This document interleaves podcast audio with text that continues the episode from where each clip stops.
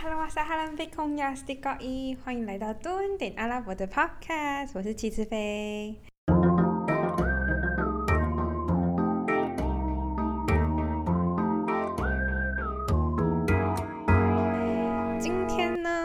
我其实哦，先跟大家闲聊一下好了，就是我这几天就在看埃及的机票，然后要准备出发去埃及，但其实埃及最近状况也不是这么稳，就是一样是每天你知道几千例在报，但我觉得现在整个应该是全球吧，不只是阿拉伯社会，就是大家对于 COVID 这件事情已经有点钝化了，就是觉得哦，好啦，就是尽量防疫咯的那种感觉。在台湾其实真的是蛮难感受到，蛮难去想象，就台湾其实都还是非常非常钉钉，但在不论是杜拜，我还不知道呃埃及啦，但就是大家就是哦，我有戴口罩啦，然后防疫距离有啦有啦有啦，但事实上大家都还是你知道到处跑来跑去，毕竟现在是杜拜的冬天，杜拜的冬天就是一个气候宜人，非常适合去海边、去露营等等的一个季节，大家不会放过就是这个好日子，所以我觉得其实现在 COVID 对于杜拜的影响已经没有那么那么严重了，大家都已经佛系，然后已经看开这一切。那也希望自己或者是然后杜拜，其实杜拜有疫苗了，但我不敢去打。嗯，然后对于简体字的疫苗总是怕怕的。总而言之，希望这一次去埃及能够顺顺利利。恐怖，恐怖。好啦，闲聊完，那就回到我们今天的正题。今天的正题呢，其实是呃来自于大家的 Q&A，就是我在 Instagram 上面常常会收到一些骆驼粉，我们的驼粉们呢在问说，哎，怎么样可以找到去呃杜拜的工作，或是中东的工作，甚至是怎么样出国去找工作？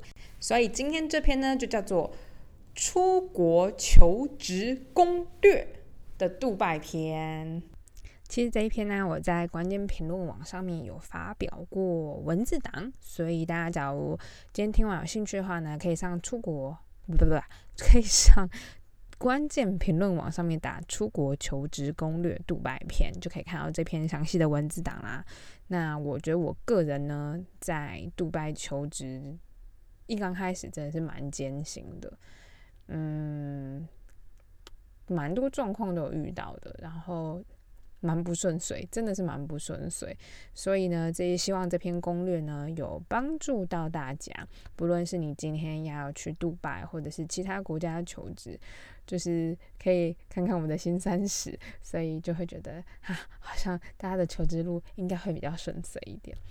那这一篇呢，我大致上把它分成三个部分。第一个部分就是在出国前，就是在台湾的准备工作，不论是工作在哪里找啊，或者是呃出发前需要注意什么事情啊，或者是在公司签合约的时候，呃大概要注意哪些事项。第二个部分呢，就会是到了当地该怎么办，到了当地有哪些地方需要注意的，比如说你的房租。比如说你的呃劳健保，以及你该该有的福利。第三个部分就比较偏向职场的文化以及一些生活的体验这个样子。其实这部分会比较偏向自己个人的生活体验和所遇到的人事物。那这部分呢，就大家把它当故事听听，我觉得应该也不错。嗯，毕竟每个人能够遇到的事情都还蛮不同，特别是在职场上，那总有一些小配博可以分享给大家。好，那我们今天就来开始我们的第一段，就是出国前该怎么准备。其实那个时候我真的是傻不隆咚的，就在二零一八的时候呢，我就决心要去杜拜。就毕竟身为一个阿语系，只要你要跟中东有相关的话。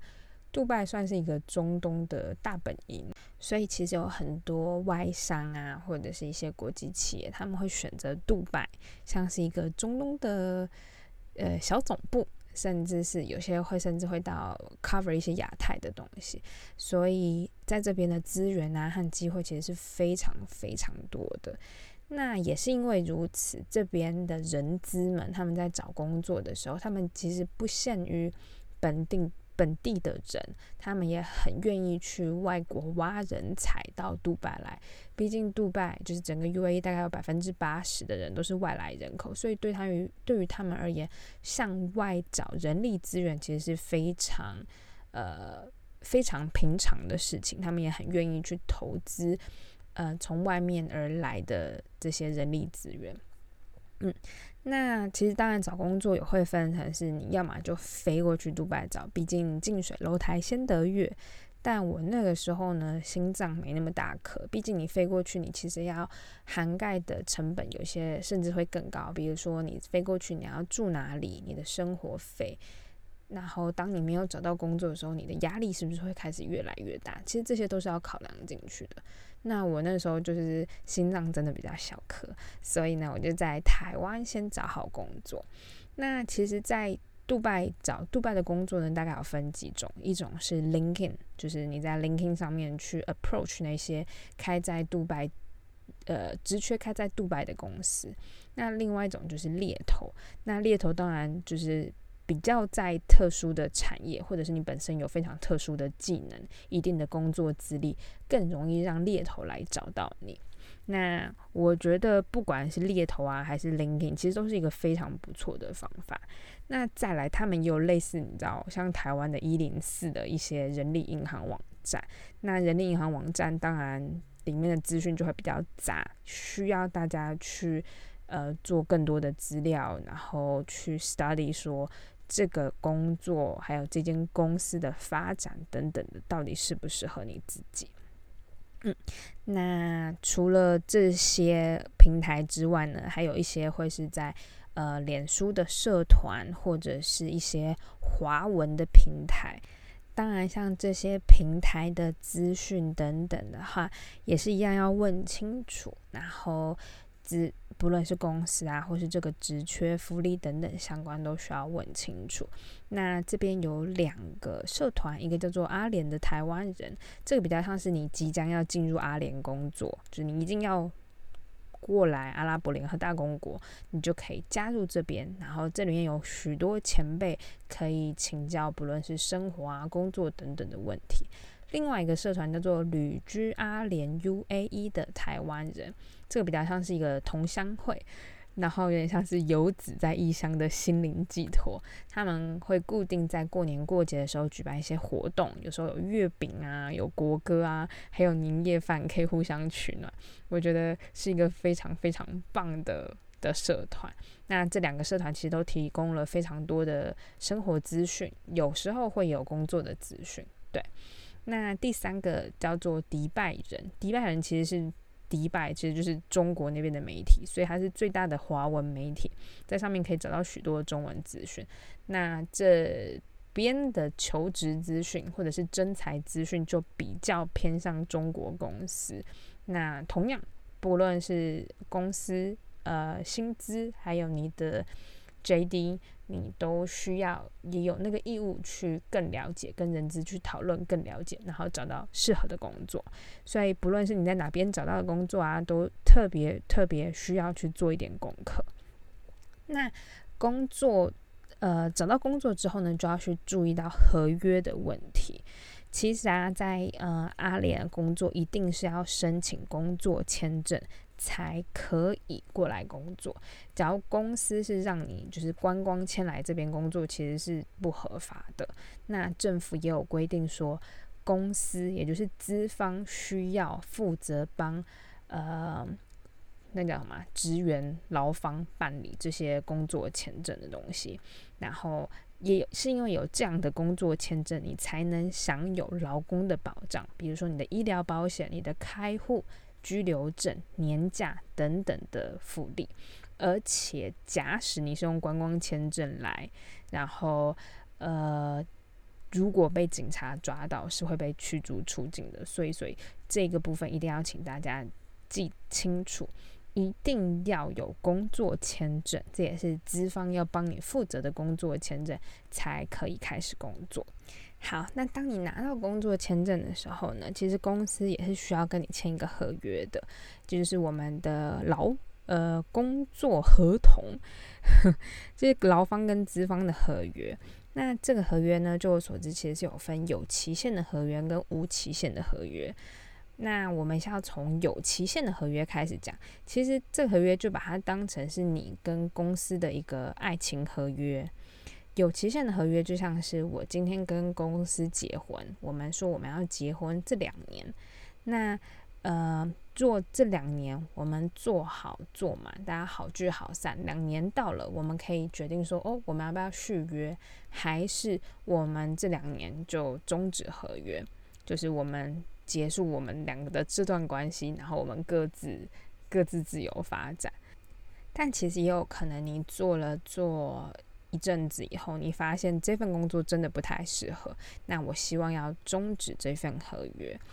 那要终止的话呢，这个部分就要比较注意，劳方需要给付资方一个半月的薪水，资方也可以给劳方工作期限的禁令。什么意思呢？也就是说，比如说我今天我要离婚，我要跟公司离婚，那公司就可以说好，我要一个半月的薪水，也就是一个半月的赡养费。然后这剩下的时间，也就是说，你剩下到两年合约的这个时间，你不可以再找另外一间公司。有点那种恐怖情人的概念，就是你除了要给我钱以外。这两年我们的爱情合约你没有跑完，那这两年内你也不准交其他的另外一半，有过恐怖。所以呢，在呃这个工作呃合约有限期的工作合约，一定要特别注意上面写的内容，就是是不是你能够负担的。那不过也有一种是，诶，我们签了这个有效有限期的这个工作合约，我们签了两年。然后我们工作了半年以后，发现哎，还是真的不适合。嗯，半年只是一个比方，就是要看是合约情况而定。那这我们半年以后发现真的不适合，我们希望和平分手。所以呃，公司还有你可以是好好协商的，说好，虽然我们提前分手，但是希望彼此都有更好的发展。所以。呃，不论是罚款，就是一个半月的薪水，或者是工作期限的尽力，是双方都同意下的话，这个工作合约就不会有问题。但其实不管是哪一种，不论呃不管是哪一种，当你要转换工作的时候呢，双资方也就是公司需要开给你一个 NOC，叫做无异议证书，把劳方转交给下一个单位。其实有点像是一个。商品嘛，就是比如说我现在在 A 公司做一做，然后我要去 B 公司，然后 A 公司就要开立一个东西叫做 NOC，说哦这个人他 OK，他可以去你们公司了。嗯，我记得台湾好像没有类似这种的，我不知道在其他国家哦，好像是你在国外会需要哦，好像看电影其他国家，比如说嗯，当你要转换劳方的话，都有需要这个这个这个证明文件。那刚刚讲的是有有效期限的合约，就是一个合约期限。那另外一种就是无期合约啊，就没有什么承诺的问题，就是自由恋爱。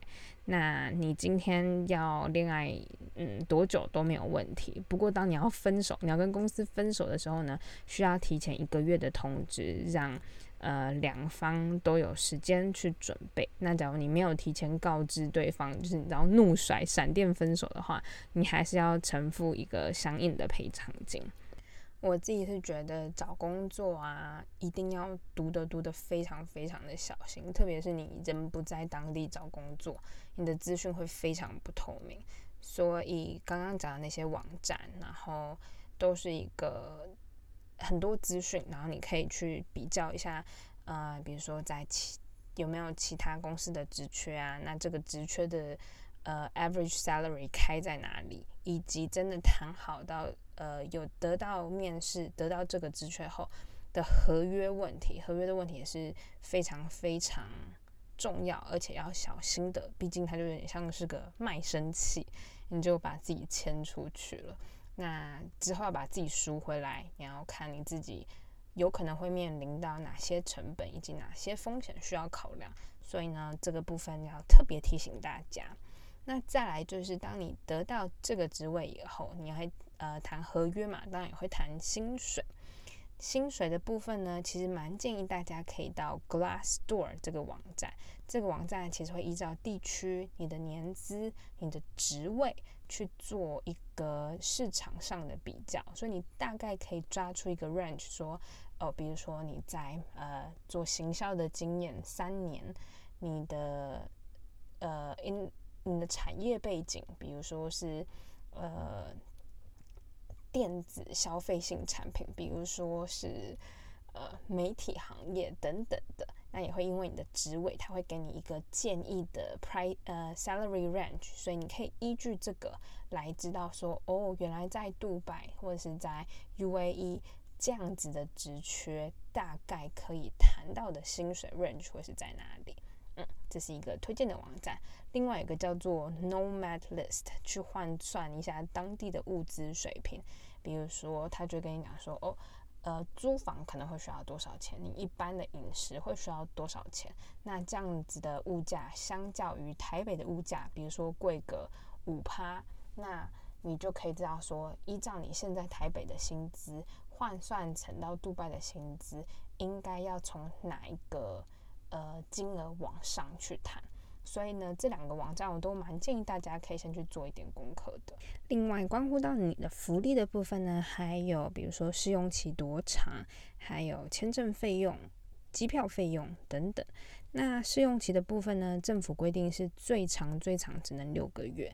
那有些公司它的试用期是一个月、两个月、三个月，就是视公司而定，但是最长不可以超过六个月。另外年假呢，我觉得 UAE 政府真的是佛心，佛佛佛，他们保障年假有三十天，这跟台湾那些公司给的耐米年假比起来，我觉得这是非常的佛心。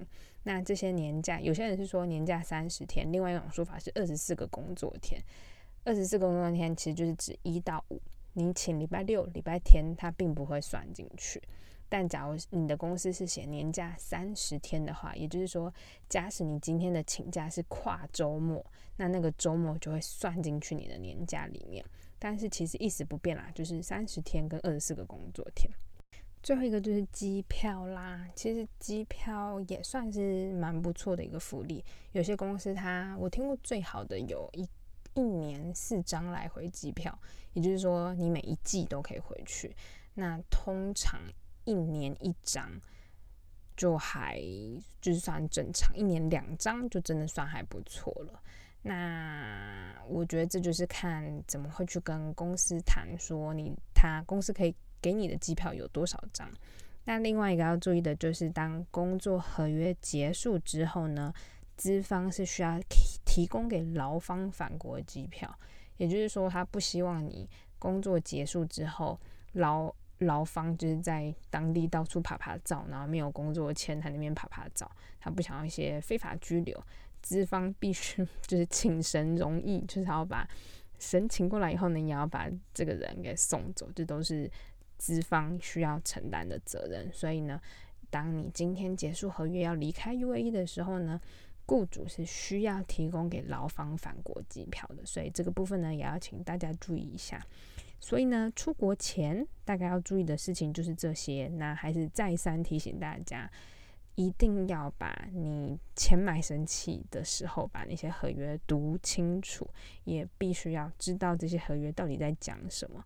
当你签下你的卖身契之前，嘿，过来人 深深的叹了一口气。好，那我们再来就要讲的是，到了当地该注意些什么呢？其实啊，到当地最大的花费就会是房租的开销。一般在市区的雅房啊，就是你要跟朋友或者是跟不认识的人合租的话，大概约大概落在三千到四千迪拉姆。一迪拉姆大概是八块台币，当初是八块，但我现在用八块算，现在应该比较便宜一点，就是七块七点五左右吧，我猜。所以，当你在谈呃谈你的薪水的时候，你一定要考虑到是，你房租这一块就会占到你非常大的开销。那有些公司的福利会有一些不同，比如说有些公司它是会提供给你住房补助，有些会是给你住房的实报实销，就是你租多少的房子，我就帮你付多少的房子。那有一些公司会提供你的公司宿舍，所以我觉得还蛮蛮不同的。那自己找的话，当然就会是你可以知道你自己喜欢什么样的房型啊，你希望住在哪一区啊，都是自己可控性比较多。那其实自己找的话，也可以租那种分租超豪华的别墅。就是他们会真的会租一栋 villa，然后把每一间每一间分出去。那这个 villa 有时候还会有后花园啊、游泳池啊、大阳台等等的，我觉得蛮有趣的。就是看一些阿拉伯的那些豪华别墅。另外一种是你知道小资小资贵族的 studio，你一人有一间，然后小小的一个厨房，有一个自己的小空间。那当然有一些是合租的雅房，还有。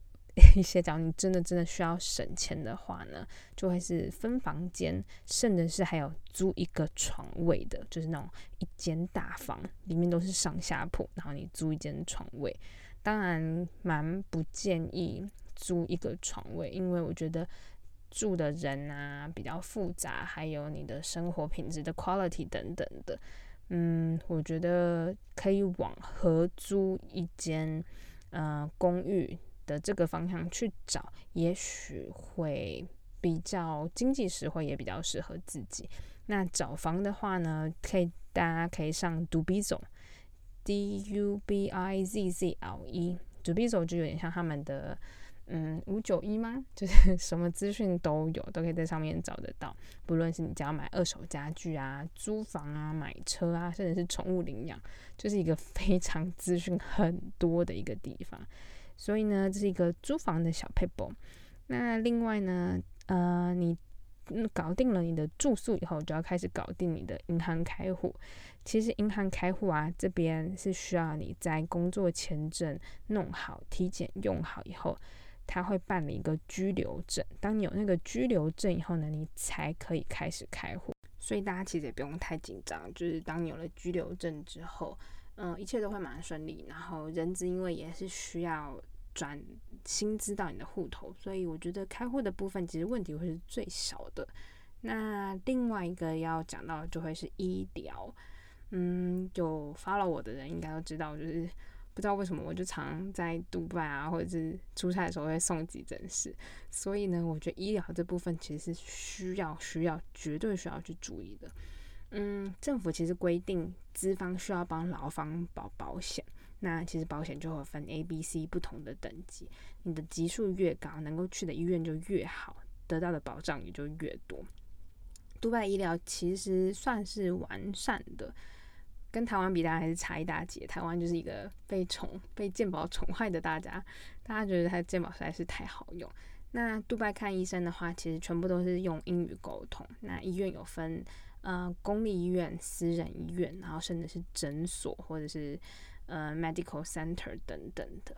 那私立医院就有点像是呃，就把它想成私立学校比较好吗？好像也不是这样讲。好，私立医院呢，通常是以欧美系的医生为主。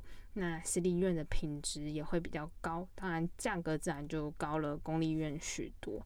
那公立医院的话呢，就是比较多阿拉伯人。特别多埃及，那有一些印度印度籍的医医生，有时候因为口音的问题，沟通会稍微困难一些一些，但是其实基本上问题不大，就是大家都还是以英语交谈为主，所以我觉得这个部分大家倒还不是非常担心。那呃，当你公司帮你保了保险以后呢，看你配合的保险商。他会告诉你说哪一些医院是他们有配合的，那配合到的程度到哪里，他们能够 cover 的东西到哪里。所以当你在看医生的时候，你就把你的保险卡号报上给他，医生就会就是那个医护人员、工作人员，他就会依照你的保险卡号确认你的保险公司是哪一家，他们能够 cover 的服务有哪些。所以我觉得这个部分还算透明跟清楚。就只是当你去医院的时候呢，你要先记住你的卡号，让他们去就是在后台串一串，知道说哪一些是哪一些是你可以享有的服务。嗯，那至于医院到底有多贵，或者是 到底多么价格不亲人。大家可以去看我 YouTube 有一集叫做《杜拜急诊初体验》。天呐，那个时候就是我一到杜拜，还没有居留证，就是一切健保那些都还没有下来的时候呢，我就被送到了急诊室，因为我得了荨麻疹，然后洋洋洒洒的打了两针，付了大概两千五左右的台币。那一次真的是还算是政府大发慈悲，没有就是痛宰我这个小肥羊，但我又不是小肥羊，对啦，反正那一次的经验。嗯，台湾大概就是两百五吧，这边就变两千五，但是比想象中的便宜，我觉得就非常的阿弥陀佛了。好，所以呢，这一段呢，就是到杜杜拜当地的这一段需要注意的事情是你的房租，然后你的银行开户以及你的医疗保险，这是你三个会最需要处理的事情。当你抵达杜拜之后，嗯，好。那我们接下去就来讲说我在这边的一些上班后的职场文化观察。不知默默的讲了好久了。好，最后一个就很快大概带过，就会是呃在阿拉伯上班后的职场和生活文化的观察。其实阿拉伯联合大公国是一个非常多元的文化社会，大概百分之八十的人口都是非本国籍的。那其中这些外来人口呢？印度、巴基斯坦和菲律宾是占，就是这些外国人里面最大宗的。其实印度跟巴基斯坦，因为他们是比较劳工阶层、比较劳力阶层的，所以他们会需要很多劳力，所以人数上面他们来讲是占非常多。那菲律宾呢？因为他们很多是从事服务业，所以其实菲律宾的人口也算蛮多的。那进入杜拜。比如说，很多人会问我说，杜拜的职场感觉会是什么？其实我觉得，嗯，真的是蛮不一定，就是需要看你去进去什么样的公司，那这个团队里面有又是什么样的文化所组成的。比如说，诶，这个文化它这个公司它印度人比较多，那你可能你要去你要去面对的。比较不是杜拜文化，比较像是印度文化，所以我觉得这个其实蛮因公司而异的。但有一点不变，就是真的需要去适应各国的口音和不同国籍，有时候交涉的时候会因为呃不同文化会闹出一些笑话，我觉得蛮可爱的啦。那特别是口音的部分，我到现在就真的，嗯，有时候真的还是听不懂印度同事在讲什么，所以我觉得，嗯，这个是比较。比较比较有趣跟需要去克服的部分，另外一个就是入境随俗的部分了。其实这跟公司比较没有关系，反而是在杜拜的杜拜或是整个中东的文化。呃，在中东有一个非常重要的月份叫做斋戒月，就是 Ramadan。Ramadan 呢，就是白天从太阳上升起到太阳落下这中间，嗯，都不能吃也不能喝东西。所以那时候大家的效率和状态会是一个比较低迷的境界。那也是因为这样子呢，许多办事效率啊和嗯出货速度等等都会慢下来，慢很多。所以呃这个部分呢，就是要么就是你很多事情要在 Ramadan 之前赶快处理好，不然就是 expecting delay 在 Ramadan 的时候。那除此之外呢，上班的时间也会有所调整。比如说，政府部门很多就是呃上班时间延后，并且提早下班。那像我们公司就是呃上班时间你可以选择早上，早上早上好像是不变。那中午假如你有吃东西的话呢，就是给我们不是穆斯林的，你就可以。呃，还是会晚一点点下班。原本是六点，我记得那时候好像调整到四点吧。那假如你是穆斯林，就是你中午没有吃，你就一直在工作，呃，我们就会提早下班，所以那时候大概三点就就可以下班了。诶，我觉得蛮有趣的。那也是因为整个宅就业工作效率比较低嘛，所以许多产业的淡季就会在那个时候。那嗯，我觉得那个时候其实是在夏天。嗯，蛮不舒服的，但能够提早下班，我觉得都是一件好事呢。您说是不是啊？好啦，那最后呢，总归一下，不好意思，突然讲了个三十分钟。诶，总归一下呢，在出发之前呢，大家要先注意到的是找工作，哪里找工作？比如说猎头、LinkedIn，特别推荐 LinkedIn，或者是其他的社群平台。那呃，不论是你在哪边找到工作，一定一定特别需要注意到合约的问题。那第二个部分呢，就是你到了杜拜以后呢，该注意什么东西呢？一个就是你的房租，再来就是你的银行开户。以及保险，特别是保险，保险的部分一定要弄清楚，以以免在你需要的时候呢，呃，有哪些地方漏掉，然后没有 cover 到你其实最需要的医疗，这部分是大家需要去厘清的。那最后一个部分呢，就是上班后的职场文化。上班后的职场文化，我觉得这边，嗯，大家来了之后可以就是自己去体验体验，我这边就不多说。然后，如果有任何问题的话呢，都可以私信我，我们可以多多聊聊。好啦，那其实蛮多人问我说，有没有想要在杜拜找继续落地生根生活下去？我给的答案一律是没有，因为我觉得杜拜它虽然是一个很高大上的城市，但它一直少了一种人味跟一种生活味。呃，那种人味比较像是，嗯，你说人情的感觉。不论是有特色的小酒馆，呃，路边的街头文化，甚至是一些个性的小店，我觉得这个部分好像少了那么一点。那也就是这些东西，其实让每个城市更特别。我觉得杜拜现在还是非常 commercial 的状况，嗯，但他生活的品质好不好，是也好啦，就是少了一些，你知道那种想要让你。落地生根的感觉，好啦，让我落地生根的感觉。嗯，那这边呢，假如你是有一个机会可以来到杜拜生活的话，其实也蛮建议大家去尝试看看的，不论是生活啊，或者是工作。嗯，如果在求职上面有任何问题，都可以回来私信我，希望我可以给你一些有用的意见。那最后最后呢，如果喜欢的话呢，记得上 YouTube 或是 Facebook 打“顿尼阿拉伯”持续追踪。那 Instagram 有我更多的即时动态。顿尼阿拉伯，我们下次见，拜拜。